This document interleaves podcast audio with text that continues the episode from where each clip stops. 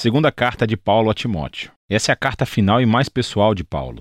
Ele a escreveu enquanto estava, uma vez mais, aprisionado, e ela é dirigida ao seu querido colega de trabalho e protegido, o jovem Timóteo. Não sabemos exatamente quanto tempo se passou desde que ele escreveu a primeira carta a Timóteo, mas podemos perceber que a situação de Paulo mudou e para pior.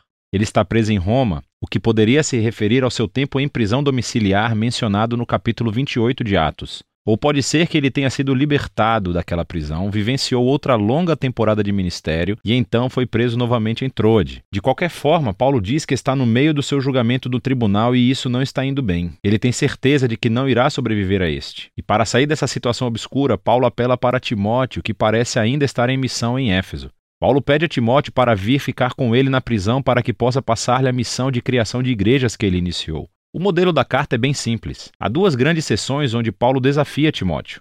Primeiro, a aceitar seu chamado como um líder, e depois, antes de ir até Paulo, para lidar com os mestres corruptos que ainda causam problemas em Éfeso. Após isso, Paulo conclui a carta. Paulo começa agradecendo a Deus por Timóteo e sua família, especificamente por sua avó, Lloyd, e sua mãe, Eunice. Elas imergiram o jovem Timóteo na história das Escrituras do Antigo Testamento. Elas suscitaram nele uma profunda fé no Messias, Jesus. Assim, por causa dessa fé sólida, Paulo oferece a Timóteo seu primeiro desafio. Ele o exorta a rejeitar qualquer tentação de se envergonhar das boas novas sobre Jesus ou de Paulo, que está sofrendo na prisão, justamente por anunciá-las. A razão pela qual Paulo precisa enfatizar isso é pelo estigma negativo que ele ganhou, dado a quantidade de vezes que esteve na prisão. Isso fez com que muitos dos colegas de trabalho de Paulo duvidassem da sua vocação como apóstolo. Ele menciona dois homens, Fígelo e Hermógenes. Eles desertaram Paulo, pois ficaram com vergonha de estarem associados a ele, que agora era um criminoso acusado. Então, Paulo pede a Timóteo para rejeitar qualquer medo da vergonha e vir vê-lo. Paulo sabia que esse era um pedido caro, que poderia colocar Timóteo em perigo. E assim, ele lembra a Timóteo que a graça de Jesus é uma fonte de poder realmente importante e que ele precisará dela, pois seguir Jesus não é fácil. Exige tudo o que você tem. Paulo compara o fato de seguir a Jesus a se alistar como um soldado que se esforça para agradar o seu comandante oficial, ou como um atleta que treina o seu corpo para uma competição, ou como um agricultor dedicado e trabalhador. Todas as três metáforas envolvem uma pessoa que está comprometida com algo maior que elas mesmas e que se dispõe a sacrificar e a passar pelos desafios para atingir um objetivo maior. E, claro, o maior exemplo disso é o próprio Jesus. Devido ao compromisso dele com o Pai, ele sofreu a crucificação nas mãos dos romanos. E, da mesma forma, o próprio Paulo sofre agora em uma prisão em Roma. Sofrimentos e sacrifícios são inerentes à vida cristã. E é por essa razão que a ressurreição de Jesus é o fundamento da esperança cristã. Ou, como Paulo coloca nesse poema muito poderoso e breve, se morremos com ele, então viveremos com ele. Se aguentarmos o sofrimento, então reinaremos com ele. Se o negarmos, ele nos negará. Se formos infiéis, ele permanece fiel, pois ele é incapaz de negar a sua própria natureza. O amor de Deus pelo nosso mundo gerou uma nova esperança pela morte e ressurreição de Jesus. E assim, para aqueles que correrão o risco de confiar e seguir Jesus, Deus promete a vida e a vindicação. Para aqueles que o negam, Deus honrará essa decisão e fará o mesmo. Mas a infidelidade do povo nunca levará Deus a abandonar a sua fidelidade. E assim, Paulo convida Timóteo a ser fiel, sabendo que isso pode ter um preço. Paulo segue para a segunda metade da carta, convidando Timóteo a confrontar os mestres corruptos em Éfeso, antes que ele venha a Roma. Aquilo que eles ensinam está se espalhando pela igreja de Éfeso como um câncer.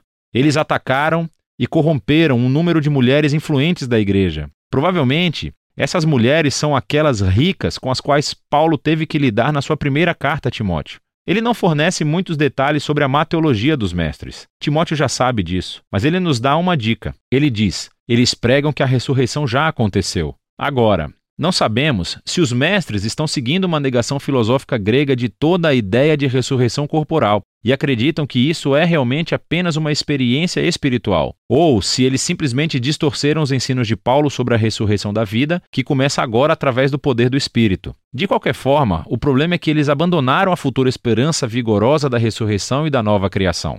Em vez disso, eles abraçaram um cristianismo privado hiper espiritualizado que está desconectado da vida diária. E assim, Paulo convida Timóteo a levantar líderes fiéis, os quais ensinarão as verdadeiras boas novas de Jesus.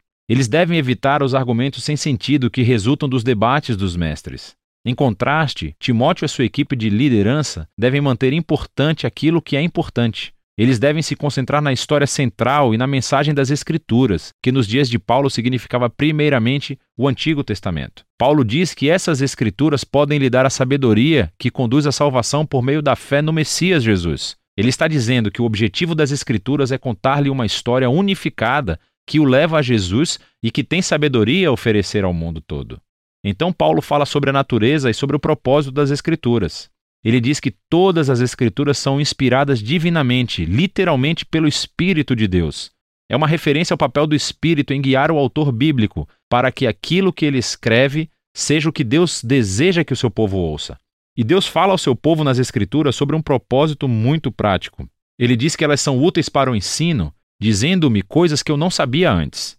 Elas são úteis para o desafio, provocando-me sobre as coisas que eu digo que acredito, mas com as quais eu não vivo consistentemente. Elas são úteis para corrigir-me, para expor as minhas formas confusas de pensar e me comportar.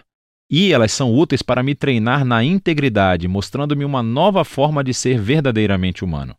E tudo isso é para que o povo de Deus esteja preparado para fazer o bem. Paulo encerra a carta lembrando Timóteo que ele provavelmente não sairá vivo da prisão. Então ele pede a Timóteo para vir o mais breve possível, antes do inverno. Ele não quer congelar em sua cela e precisará do seu casaco de inverno que deixou para trás. E também, Timóteo poderia trazer aqueles documentos pessoais que ele deixou em Troade quando foi preso. Ele também menciona Alexandre, que é um homem especialmente perigoso a quem Timóteo deve evitar. Provavelmente ele é o responsável pelo aprisionamento recente de Paulo. Paulo conclui mencionando como quase todos o abandonaram na prisão. E agora, a sua única fonte de conforto é a presença pessoal de Jesus que está com ele e o salvará mesmo se ele morrer. E então a carta termina. A segunda carta a Timóteo permanece como um lembrete de que a vida influente e a missão de Paulo foram marcadas pelo desafio, pelo sofrimento e pelas lutas persistentes. Seguir Jesus envolve risco e sacrifício significa viver a sua vida com tensão e desconforto. E essas coisas não são um sinal da ausência de Jesus. Pelo contrário, como Paulo descobriu com gerações de cristãos após ele, que, exatamente naqueles momentos sombrios e difíceis, o amor e a fidelidade de Jesus podem se tornar mais tangíveis e reais.